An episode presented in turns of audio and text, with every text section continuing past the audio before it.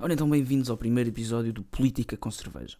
Meu nome é Duarte e já há algum tempo que tenciono fazer isto. Uh, já pensei na forma de um blog, de um canal de YouTube e achei que podcast seria das melhores opções.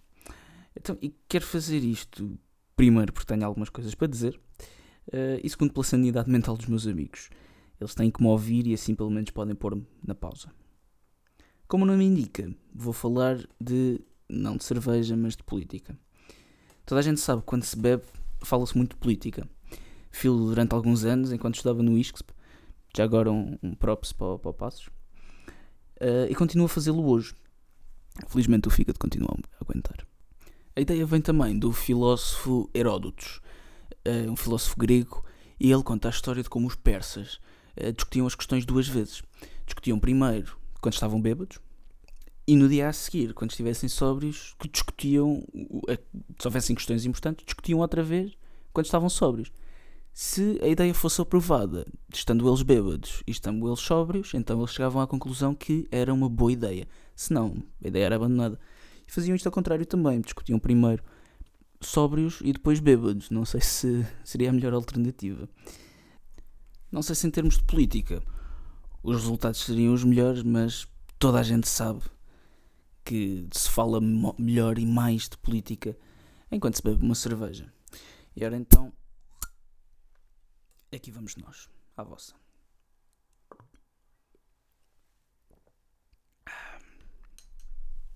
Bom, este podcast vem como uma espécie de desabafo.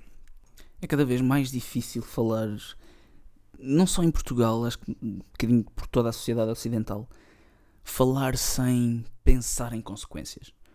Uh, a liberdade de expressão está em ameaça. Não é a liberdade de expressão de fazer notícias a dizer mal do governo. É a liberdade de expressão normal, de falar normalmente, como se fala nos cafés. Como um grupo de amigos fala, beber uma cerveja, dizer umas asneiras, dizer mal do Costa, dizer mal do Passos, dizer mal do governo, dizer mal do que quer que seja. Ou dizer bem, e isto é uma coisa que tem vindo a crescer cada vez mais. O politicamente, politicamente correto não nos deixa pensar, não nos deixa dizer algumas coisas porque, é pá, não podes dizer isso. Eu normalmente ou me afasto destas pessoas ou mando-os para o caralho. Das duas, uma. Esta liberdade de dizer coisas não vem por um acaso da história. Existe liberdade de expressão porque nós temos que formular os nossos próprios pensamentos. E formulando os nossos próprios pensamentos, de qualquer que seja a maneira que chegamos a esses pensamentos, aí conseguimos falar realmente de coisas que interessam. E se tivermos a falar de coisas que realmente interessam, temos que correr o risco de ofender alguém. Temos que correr o risco de ferir suscetibilidades e temos que correr o risco, hoje em dia, cada vez mais, de sermos chamados um grupo de palavras que ninguém sabe bem o que, o que querem dizer. Sexista, racista, homofóbico, islamofóbico, ciganofóbico, o que quer que seja. Porque criticamos o Islão. Somos islamofóbicos.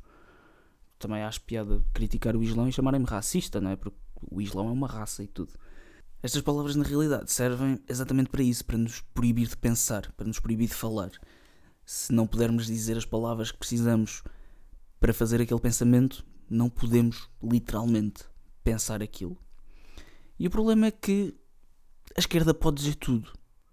Podem dizer, por exemplo, que os brancos deviam todos morrer, ou que os homens deviam todos morrer, ou que os cisgêneros deviam todos morrer. Para quem não está bem dentro dessas coisas, os cisgêneros, os cisgêneros são as pessoas que têm o género que lhes foi dado à nascença. Ou seja, se nasceres homem e te considerares homem, és cisgênero. Ou seja, 99,9% das pessoas. Mas enfim, a esquerda pode dizer estas coisas todas. A direita não. E eu sou de direita. Ser direita em Portugal às vezes é pior que ter cadastro. E eu falava há bocado da importância de podermos formular os nossos próprios pensamentos, porque hoje em dia anda muito na moda voltar a ler o 1984 do George Orwell. Por causa do Trump e etc. E acham que estamos aí por um tempo orwelliano. A verdade é que o pessoal leu 1984, mas chega ao fim da história e não repara que existem mais 50 páginas a seguir. E essas 50 páginas é onde o Orwell explica os princípios daquela nova linguagem que se cria na, na história e depois a visão dele do totalitarismo. A parte interessante aí é, a visão da importância que o Orwell dá à linguagem. Portanto, a no, nova língua, no 1984, é simplificada. Há muitas palavras que são retiradas e a forma de expressão cria um, cria-se um meio de expressão específico para a visão do mundo e dos hábitos mentais próprios do, de, do socialismo inglês, que é o que ele cria no 1984. Formando esta, formulando esta expressão, torna-se impossível todas as outras formas de pensamento. Pretendia-se que quando a nova língua fosse definitivamente adotada e a velha língua caísse no esquecimento, que todo o pensamento herético divergente se tornasse literalmente impensável, porque o pensamento depende da palavra. Criam-se novas palavras, mas essencialmente eliminam-se e retira-se o sentido de outras.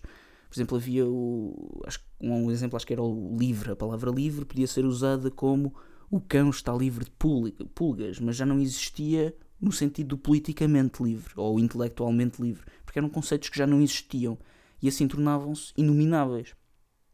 Diminuindo este número de, de conceitos e de palavras, restringe-se o campo possível do pensamento. Ou seja, ter pensamentos divergentes torna-se simplesmente impossível, visto que não existem palavras para os descrever nem formas de os expressar. Obviamente que nós estamos muito longe disto e possivelmente nunca cá chegaremos, espero bem que não. Não nos deixarem falar da maneira que queremos, da maneira que falamos normalmente, vai nos restringir estes pensamentos. Há muita gente que eu conheço, foi da minha turma, ou que é hoje da minha turma, que tem, não, não digo medo de falar em público, mas cada vez que fala tem que medir as palavras muito bem. Por medo de vir a brigada do politicamente correto a dizer: Ah, não podes dizer isso, seu racista, seu essas merdas todas. E eu estou farto desta merda. Nós vivemos num mundo em que a nossa liberdade de expressão está sob ataque. E para navegar neste mundo novo, aquilo que eu quero fazer é ser ofensivo. Não é ofender porque sim, e não é dizer coisas, ofender pessoas de propósito. É ofender com um propósito. Eu, na realidade, só estou a falar como tu falas mas não o vou disfarçar. O mundo está a tornar-se um sítio perigoso. E a única maneira de sobreviver é não ser politicamente correto, é não ter cuidado com o que se diz e é ser ofensivo como o caralho. E é isto que eu quero fazer. Foi o primeiro episódio do Política com Cerveja. Para a semana vou falar de mulheres. Um abraço, um brinde a vocês e até à próxima.